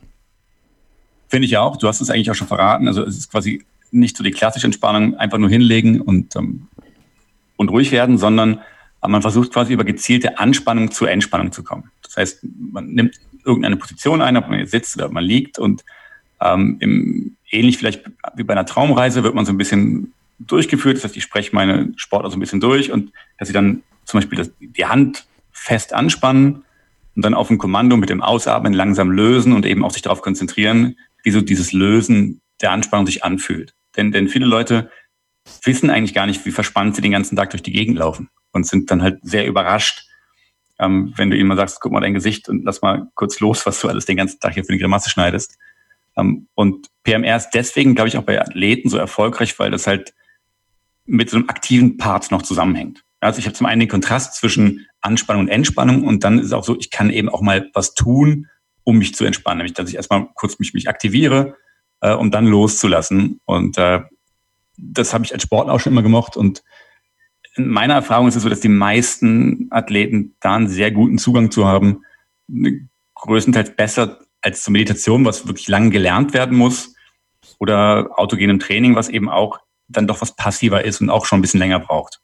Also das ist wirklich äh, enorm interessant. Also ich, ich schaue gerade auf die Uhr, wir haben jetzt 40 Minuten und wir, ich, ich, ich könnte, ich, ich glaube, ich könnte dir drei Stunden lang Fragen stellen. Ähm, Ernährung, das, ich muss jetzt so einen harten Wechsel reinhauen, weil das ist auch immer so ein Thema, das äh, gewollt wird und gefragt wird von den Fans. Ernährung im Zusammenhang mit äh, der Sportpsychologie. Christian, kleiner Überblick, reißt das ein bisschen ab. Äh, welche Rolle spielt das? Welche Rolle spielt das am Erfolg? Also Ernährung ist natürlich neben, neben Training und, und, und Erholung äh, eines der, der, würde ich sagen, zentralen Puzzlestücke. Und auch eines, glaube ich, der Puzzlestücke, die ganz oft falsch gemacht werden. Ähm, ich bin jetzt kein Ernährungsexperte. Ich habe nur relativ viel oder ich sehe eben auch relativ viel für die sportpsychologische Arbeit, ähm, wann ich mit Sportlern arbeite. Das heißt, wie die sich ernähren und was sie tun. Und ich habe das früher so gemacht, dass ich bei meinen Studenten immer so eine Frage reingegeben hatte, die habe ich von einem Kollegen mal geklaut. Äh, der hatte bei äh, einem olympischen Marathon eine äh, sehr, sehr schöne Szene, wo ein, ich glaube, es war ein Langstreckenläufer, dann irgendwann deutlich in Führung liegend einfach die Strecke verlässt. Also nicht abbiegt im Stadion, sondern einfach geradeaus weiterläuft ähm, und, den Lauf dadurch verliert. Wenn man jetzt googeln würde, würde man bestimmt finden, wer es ist und äh, habe meine quasi meine jungen Sportpsychologie-Studenten darauf angesetzt, was hat er wohl und die ergötzen sich dann meistens in irgendwelchen sportpsychologischen Theorien, ähm, um dann nachher zu zeigen, du pass auf, was eigentlich los war, war der war völlig unterzuckert. Und insofern ähm, das zum einen, um aus der Box rauszukommen, das ist immer das Problem, wenn man mit, mit ja, das ist wie wenn viele Ärzte über irgendwas reden, die sehen halt nur medizinische Lösungen. Ähm, und so kommt man nochmal raus und dann sieht man eben auch, welchen Einfluss Ernährung hat. Und ähm, du kennst den Werbespot, du bist nicht du selbst, wenn du hungrig bist. Fakt ist, es ist ja auch so. Also es hat eben auch, also Ernährung hat eben auch auf das psychische Erleben einen großen, großen Einfluss. Also das heißt, ähm, du, viele Leute, der klassische Cheat Day, du belohnst dich quasi mit Ernährung. Wenngleich das vielleicht nicht für den Körper zu belohnende Ernährung ist, aber grundsätzlich äh, für den ja, Körper. Für die, für die Birne, ne? Genau, genau. Und insofern ist es ein ganz großes Ding, Ernährung und, äh, und Psychologie. Äh, geht auch darum, ein, du hast jetzt dein Turnier gemacht, ich weiß jetzt nicht, ob du, ob du Gewicht machen musstest. Ähm, mein Coach meinte, ich soll es nicht machen beim ersten Mal, aber ich glaube, das war ein entscheidender Fehler.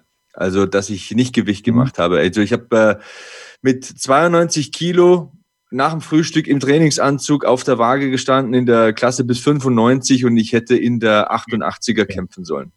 Gut, das heißt, da hast du was abgegeben dann. Bestimmt, bestimmt. Wobei, meine Güte, also ähm, mei, äh, man will sich so, mög so wenig wie möglich belasten vom ersten Turnier und geht halt einfach mal rein und schaut, wie läuft das, wo stehe ich, wo sollte ich kämpfen, wie sollte ich kämpfen. Ist ganz gut gelaufen, aber ich denke, ich hätte schon an vielen Schrauben noch drehen können. Also daran kannst du immer noch drehen. Und das sind eben auch Gedanken, die natürlich auch Athleten haben, dass sie dann entweder denken, oh Mann, ich bin eigentlich, auch wenn es nur drei Kilo sind, das klingt jetzt, glaube ich, für jemanden, der den Sport nicht kennt, eigentlich nicht so viel, aber du siehst eben schon, Mensch, ich bin kleiner als der Rest. Ja, also das kann zumindest ein Gedanke sein, ob das stimmt, ist eine andere Geschichte. Äh, oder aber, dass das gerade bei so einem Cut und auch gerade ein erster Cut ist ja durchaus was, was, was auch weh tut, ähm, dass du eben beim Gewicht machen eben auch feststellst, wie die Kraft aus dem Körper geht. Ja, also du hast wochenlang trainiert für so ein Turnier und plötzlich stellst du fest, du bist total schlapp. Äh, auch das ist was, wo man sich psychologisch aus meiner Sicht gut darauf vorbereiten muss, jemandem klarzumachen, pass auf, es ist normal, dass du dich so fühlst. Die ist schlagartig wieder besser, wenn du dich wieder, wieder hydriert hast. Ähm, aber du musst durch dieses Tal erstmal durch und ähm, da gibt es ja Leute, die dann völlig verzweifeln und denken, ich kann auf keinen Fall morgen so kämpfen ähm, und, und feststellen, nachher doch, das geht. Und vielleicht noch ein dritter Aspekt, was bei Ernährung immer mit dazukommt. Ähm, es gibt ja eine ganze Reihe von, von Sportlern, die, die eben einen strikten Ernährungsplan teilweise über Jahre einhalten müssen. Ja, und da ist für mich das eigentlich auch wichtig, dass man psychologisch rangeht, ähm, damit das nicht eine Geißelung wird über Jahre, sondern dass du eben sagst, äh, ich, ich finde da irgendwas Gutes. Ich für meinen Teil habe eben mit vielen Kampfsportlern und auch mit vielen Leistungssportlern, mit denen ich gearbeitet habe, mitbekommen, wie sich alle umgestellt haben auf vegetarische Ernährung. Oder nicht alle, aber viele.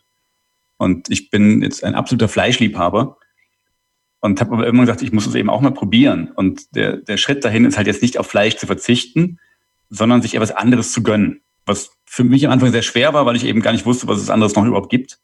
Ähm, aber so, so ein bisschen dann, dann reinzukommen in das, was eben auch lecker schmecken kann an Nicht-Fleisch. Also, dass die, die Mahlzeit, die du zu dir nimmst, jetzt nicht das größte Opfer wird, sondern eben auch ein Genuss auf eine andere Art und Weise. Hm. Also ja, es ist faszinierend. Da könnte man jetzt natürlich auch nochmal eine Dreiviertelstunde in diesem Bereich Ernährung rumpulen und ja. abtauchen. Aber ähm, ich versuche dich nicht zu sehr zu beanspruchen, Christian. Ist eh Wahnsinn, dass du uns da dein äh, gesamtes Wissen vor die Füße schüttest. Äh, ich bin unglaublich dankbar dafür. Der so ein Punkt, den ich äh, unbedingt noch bespre äh, besprechen möchte, ist, wie formuliere ich das? Ich kann mich nicht konzentrieren. Genau. Ich komme nicht auf den Punkt. Ich kann meine Gedanken nicht sammeln, ich kann mich nicht auf etwas fokussieren, ich kann mich nicht auf mein Ziel fixieren. Was kann man tun? Zwei, drei einfache Hinweise. Was kann ich tun, wenn ich mich nicht konzentrieren kann? Also erstmal grundlegend kannst du dich konzentrieren. Ja, also ähm, das ist wieder so eine pathologische Sicht nach dem Motto, ich kann mich nicht konzentrieren, ich habe eine Konzentrationsstörung. Ähm, das haben die meisten nicht, sondern wir konzentrieren uns auf etwas. Die Frage ist auf was. Ähm, und Fakt ist auch, dass unsere Idee von Konzentration, die wir so vermittelt bekommen, eine falsche ist. Also ihr habt eben die Studenten erwähnt, die, die vielleicht zuhören. Du kannst nicht 90 Minuten in der Vorlesung konzentriert sitzen. Das ist halt nicht so. Sondern ein Konzentrationsprozess ist immer, du konzentrierst dich auf eine Sache und irgendwann gehen deine Gedanken halt mal weg. Und wenn du gut bist, merkst du es und holst dich zurück. Wenn du nicht so geübt bist, ist es eben nicht ganz so einfach und du bekommst mal nichts mit von der Vorlesung oder von was auch immer. Du wirst da viele Diskussionen haben. Ähm, das heißt, Konzentration ist etwas, was Energie beansprucht ähm, und was nicht dauerhaft so funktioniert. Also unsere 45 Minuten Schulstunden sind aus der Perspektive Schwachsinn, muss man einfach ganz klar so sagen. Ähm, was du aber tun kannst, wenn du Konzentrationsfähigkeit schulen möchtest, da gibt es ganz viele leichte Übungen. eine, eine für mich schöne Übung ist, also schön ist das falsche Wort, aber sehr einfache, ähm, du schnappst dir einfach einen Gegenstand, wenn du jetzt beim Schreibtisch sitzt, irgendwas, was vor dir ist, wenn es ein, ein Bleistift ist oder sowas, ähm, und versuchst dich einfach mal nur auf diesen Bleistift zu konzentrieren. Das ist ähm, für das Gehirn eine ziemlich ätzende Übung. Ja, weil das einfach das Langweiligste ist, was du dir vorstellen kannst, dass am Schreibtisch sitzt und konzentrierst dich auf einen Bleistift oder ein Radiergummi oder was auch immer du da liegen hast. Äh, die jüngere Generation wird wahrscheinlich gar nichts davon liegen haben, die halt eine Computermaus oder sowas. Ähm, und du wirst eben feststellen, wenn du dich darauf konzentrierst, dass deine Konzentration dann mal davon weggeht. Ja, also das geht meistens sehr, sehr schnell. Du hast ein paar Sekunden und dann bist du schon wieder bei, was mache ich hier eigentlich? Oder bei irgendwas anderem. Und einfach das zu mitzubekommen, dass das weggeht und das wieder drauf zu lenken. Das, also im Englischen heißt es ähm, gain, nee, wie heißt es? Uh, regain ist, ist, ist, die, ist die Idee, dass man sich quasi also wieder konzentriert. Ähm, und das ist halt eine relativ simple Übung, um diesen Grundmechanismus mitzubekommen. Meine Gedanken driften ab und ich gehe zurück. Ja, und ich werde mir dessen bewusst, dass meine Gedanken abdriften. Äh, die meisten Sportler, mit denen du das was machst, werden dir direkt sagen, habe ich keinen Bock drauf. Äh, wenngleich das super funktioniert, ähm, dann kannst du eben auch andere Übungen nehmen. Ich, Im Fußball mache ich es ganz gerne, weil der Kevin ja so gerne Fußball spielt. Wenn du zwei, zwei kleine Tore nimmst, also wirklich diese, diese Fournier-Tore oder irgend sowas, äh, stellst die, je nachdem, wie, wie leistungsstark deine Mannschaft ist, äh, fünf bis, bis, bis sechs, sieben Meter auseinander. Wenn, wenn die Jungs richtig gut sind, machst du eben ein bisschen weiter. Ähm, oder, oder einfach Hütchen in einem Abstand von einem Meter. Ja, dass du so zwei Hütchentore machst, vielleicht noch besser. Ähm, stellst jeweils einen hinter die Tore. Auf jeder Seite die spielen sich Pässe dazu. Die Pässe müssen nur durch die Tore gehen. Und ähm, wenn du das auch in Profimannschaften machst, ich glaube, der deutsche Fußballprofi müsste theoretisch tausend Pässe dadurch spielen können, ohne dass irgendwas passiert. Fakt ist aber, wenn du sie schießen lässt, dass das meistens sehr viel weniger sind, bevor der erste Ball irgendwo hingeht. Ähm, und das ist einfach nur eine Konzentrationsfrage. Ja, und da kannst du eben äh, sehr schön auch Konzentration unter Druck und sowas machen. Das heißt, du machst diese Passfolge, dann siehst du, wie es funktioniert. Ähm, und dann kannst du solche Aufgaben reinbringen wie äh, jetzt mal, keine Ahnung, 20 völlig fehlerfreie Pässe. Und dann wirst du feststellen, wie es plötzlich viel schwieriger wird, dich zu konzentrieren. Ähm, weil man nämlich in Gedanken schon so ein bisschen bei der Konsequenz ist. Ja, wenn du sagst 20 fehlerfreie Pässe oder ihr müsst irgendwas machen, Liegestütz, keine Ahnung, was für eine Konsequenz du hast, irgendwas Sinnvolles, ähm, dann ist die gleiche Konzentrationsaufgabe viel schwieriger als vorher. Und die macht halt den meisten Sportlern mehr Spaß, als sich auf den Bleistift zu konzentrieren, etc. Hm. Und äh, da ist es genauso. Da, da stellst du eben auch fest, ähm, auch bei, bei Leuten, die es richtig gut können, die dann sich, keine Ahnung, zehn Minuten Pässe hin und her spielen, dass die mittendrin mal zwei, drei Gurken haben, weil die Konzentration mal kurz weg ist, aber die können sich eben wieder schnell zurückholen. Ja, und ähm, das ist eben auch für einen Leistungssportler ganz wichtig. Du hast nicht die Konzentration für, für x Stunden. Ja, also du, du kannst nicht 90 Minuten Fußball spielen, bist du einfach nicht konzentriert. Das ist halt wirklich so. Ähm, aber du hast eben auch Phasen, wo du nicht so hoch konzentriert sein musst. Und es ist einfach wichtig, das einzusetzen, hier mal kurz ein bisschen abzuschalten und dann eben wieder zu regainen, dann wieder konzentriert zu sein. Hm. Faszinierend, Christian. Also ein Fass habe ich noch, das machen wir noch auf, und zwar das Fass Komfortzone. Und zwar habe ich vor kurzem, ich schreibe öfter so Motivationspostings auf Instagram, einen aufbauenden Spruch oder eine Geschichte aus meinem Leben, was zum Training, was zur Ernährung, zur Regeneration. Und dann hat einer eine Privatnachricht geschrieben, hat gemeint, ich finde das super, aber das ist mir too much. Ich schaffe das nicht. Was kann ich denn tun, damit ich das schaffe? Und da habe ich mir gedacht, hm, Komfortzone verlassen ist ja schön und gut, aber für manche quasi ist, glaube ich, das Verlassen zu schnell und zu weit weg von der Komfortzone. Wie findet man da als Coach, jetzt sehe ich es mal aus deiner Warte, wenn ich dem jetzt was zurückschreiben möchte, was der dann auch verarbeiten kann. Wie ist es dann, was kann ich ihm an die Hand geben, damit es nicht zu krass ist, wie er formuliert hat, ne, ähm, äh, von seiner Komfortzone weg? Wie kann ich ihn da so auf den Weg bringen, dass er vielleicht da irgendwann hinkommt, wo er hin möchte, aber dass es ihn nicht zu sehr beschwert im Erstimpuls? Also das, die Beobachtung ist komplett richtig. Ja, das ist ähm, das ist eine Sache, die passieren kann, wenn du zu weit aus der Komfortzone rausgehst. Also es gibt so ein, so ein sehr schönes Modell, finde ich. Mittlerweile gibt es ganz neue Modelle, aber es gibt ein altes, was aus meiner Sicht perfekt greift. Und das stellt die Komfortzone dar als so ein Kreis oder eigentlich als drei konzentrische Kreise. Also ein Kreis in der Mitte ist die Komfortzone. Der umgebende Kreis ist so was wie der Lernbereich, die Lernzone. Und darüber hinaus liegt halt die Panikzone. Und ähm, wenn du jetzt beispielsweise Höhenangst hast und ich sagte, Sebastian, ich helfe dir, ähm, wir gehen mal falsch und springen, dann läuft das. Dann wird überhaupt nichts passieren. Wir werden wahrscheinlich im Flugzeug sitzen und du wirst dich panisch irgendwo festkrallen und, und verkrampft, unglaublich wütend auf mich wieder auf den Boden kommen und nur feststellen, dass es eben wirklich gut war, die Komfortzone nicht zu verlassen normalerweise. das aber viel zu weit draußen ist. Dass, äh, dass, man hat das früher mal versucht mit so ja, Schocktherapie, möchte ich fast sagen.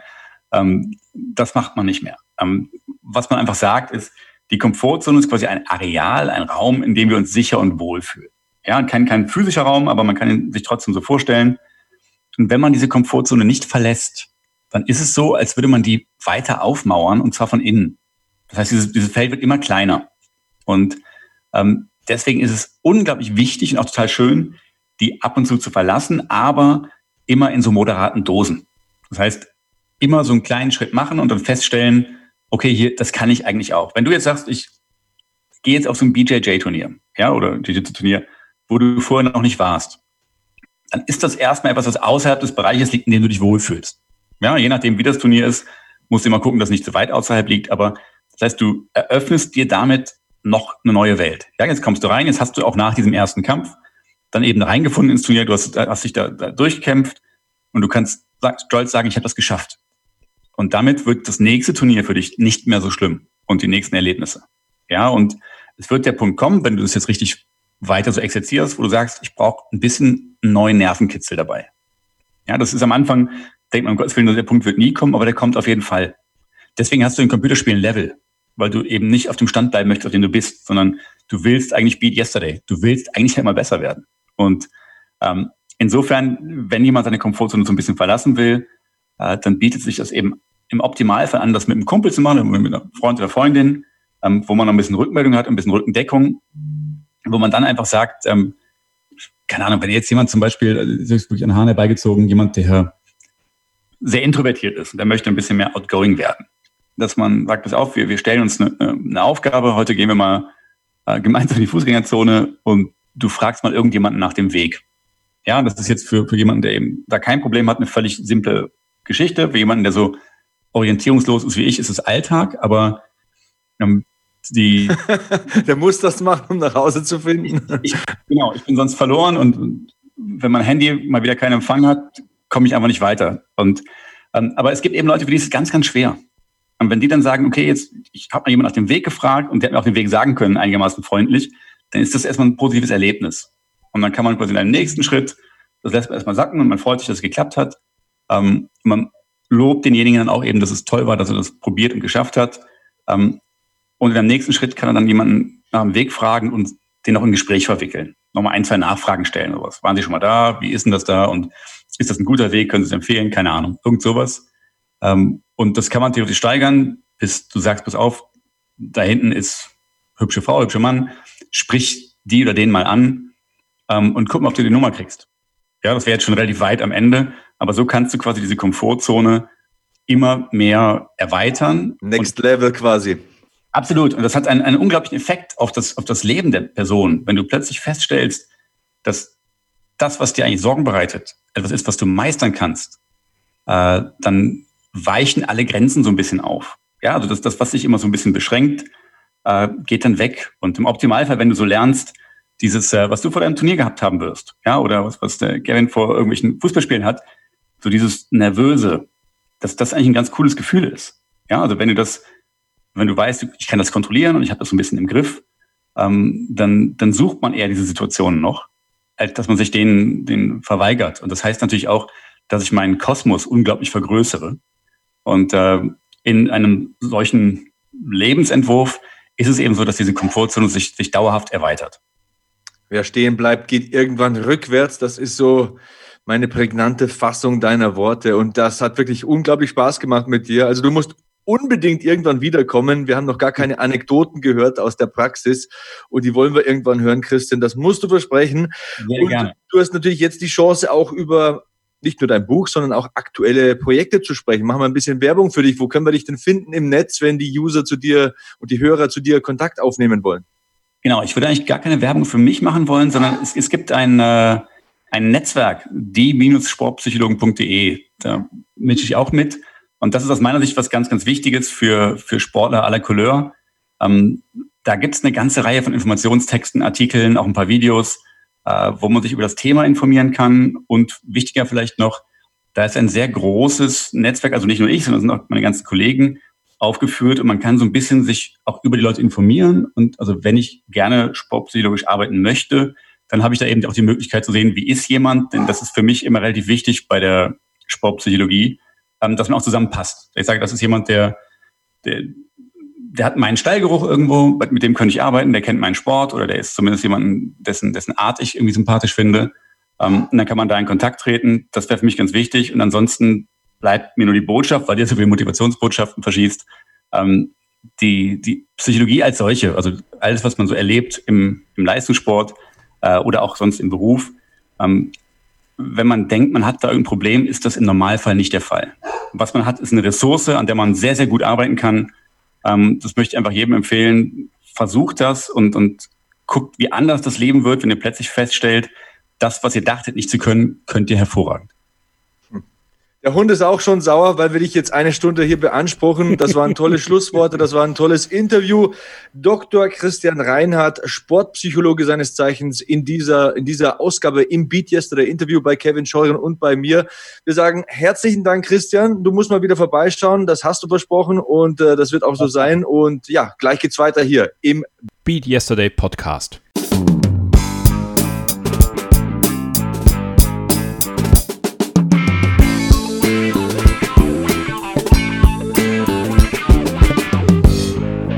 Wir sind nochmal zurück hier im Beat Yesterday Podcast und sagen Danke an Dr. Christian Reinhardt.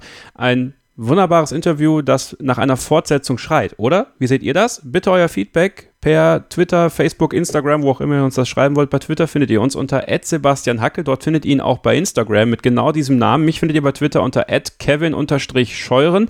Und der Hashtag, der ist BeatYesterdayPod oder auch gerne der Hashtag BeatYesterday. Wir wollen gerne euer Feedback hören. Wir wollen gerne hören, ob ihr Christian Reinhardt nochmal hören möchtet. Davon gehe ich aber mal ganz schwer aus. Ja, und sicherlich könnt ihr auch die eine oder andere Frage an ihn loswerden, die wir dann weiterleiten werden, wenn er das nächste Mal hier bei uns im Podcast ist. Sebastian, ähm, das war ich, ich möchte so, es gibt so Interviewgäste, die wir haben, die berühren mich und die machen was mit mir. Ähm, eigentlich ist es jeder, aber ne, man hat es halt so. Mal, mal hat man mehr Berührungspunkte, sag ich mal, mit dem Gast und mal ist es ein bisschen weniger. Das macht aber nichts. Deswegen macht es uns das ja auch so, so viel Spaß, weil es halt so verschiedene Aspekte gibt. Leute, die wir hier kennenlernen, die wir vielleicht vorher nie kennengelernt hätten. Und Dr. Christian Reinhardt, das war ein ganz toller Gast und äh, hat mir persönlich nochmal ordentlich was mitgegeben und mich tierisch motiviert. Ja, hat auch bei mir einige Knöpfe gedrückt, das muss ich zugeben. Danke nochmal an meinen Kollegen Marc Bergmann, der das Ganze möglich gemacht hat.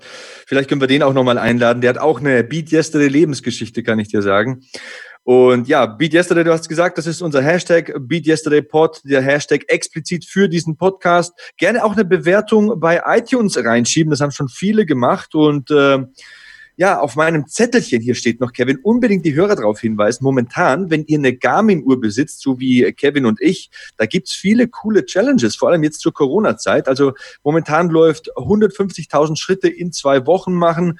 Am vergangenen Wochenende bin ich zehn Kilometer gelaufen, habe mir da auch wieder meine Sternchen verdient. Ne? Zehn Kilometer laufen am Wochenende war das so ähm, ein Zwischenziel. Was gibt's da noch? 40 Kilometer Radfahren am Wochenende. Ich scroll hier gerade mal so ein bisschen durch meine App. Also das solltet ihr euch nicht entgehen lassen. Verknüpft euch auch gerne mit uns. Ne? Kevin Scheuren und Sebastian Hackel, wir sind auch auf Garmin Connect. Jawohl, bitte mach das und dann können wir zusammen mal so eine Challenge angehen. Ich muss zugeben, ich muss zugeben, ich habe es ein bisschen schleifen lassen. Ja, ich habe äh, ich die Zeit jetzt auch mal genutzt, die die Uhr wegzulassen, ja, einfach auch um ein bisschen runterzukommen, weil das war eigentlich ganz gut. Ne? Dafür konnte man die Corona-Zeit mal nutzen, aber jetzt, wo ich auch merke, dass die ja, dass die, dass die Säfte wieder fließen. oh Gott. Ähm, ja, muss ich die Uhr mal wieder aufladen, mal wieder anziehen und mit euch in eine Challenge gehen. Also habe ich Bock drauf, deswegen äh, gerne mit uns connecten. So sieht's aus. Und ich glaube, das ist ein gutes Schlusswort, Kevin. Wir entlassen die Hörer für diese Ausgabe und äh, ich sage, geht raus, macht was, bewegt euch, aber das tut ihr sowieso. Und ja, mein Co-Pilot fliegt euch nach Hause. Kevin. Ganz genau. Wir machen Schluss für diesen Monat, hören uns aber nächsten Monat hier wieder im Beat Yesterday Podcast für Sebastian Hacke. Sage ich Kevin Scheuer und Tschüss. Ja, und warte mal. Ohne, ohne das geht es ja nicht. Stay hungry stay positive and beat yesterday.